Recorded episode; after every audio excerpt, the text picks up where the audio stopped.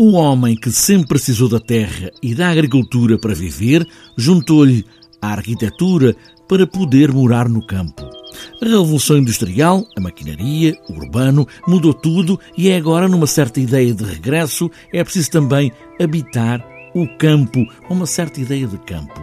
André Tavares é o responsável pelas posições na garagem sul do CCB, vai anunciar o esquiço que prevaleceu a esta exposição, agricultura e arquitetura, sempre vista do lado do campo e também no equilíbrio que é preciso encontrar. Quando o Sébastien Marot, que é o curador da exposição, se põe do lado do campo, eh, posiciona-se para entender como é que nos movimentos recentes, em particular da permacultura, mas de uma agricultura desenhada e de uma agricultura eh, construída numa versão mais ecológica e numa versão de relação íntima entre o sistema de produção eh, e o consumo. É preciso, por várias razões, conseguir não gastar tanta energia e nos últimos anos cientistas, ativistas, agricultores e arquitetos têm explorado as hipóteses de uma diminuição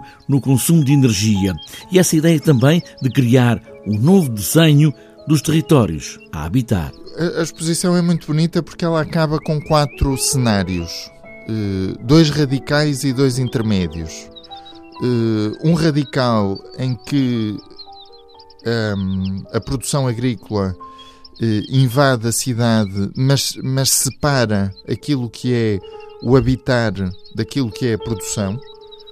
Isto é um cenário radical, obviamente a, exposição mostra-o para radicalizar as, as, as, posições e para ter, tomarmos ideia daquilo que se passa, e do outro lado, em frente a esse cenário, posiciona um outro cenário radical em que desaparecem as cidades e todos vivemos numa grande conurbação, uma espécie de, de campo contínuo com, com mais densidade e em que a produção é, é, e o consumo estão muito mais próximos.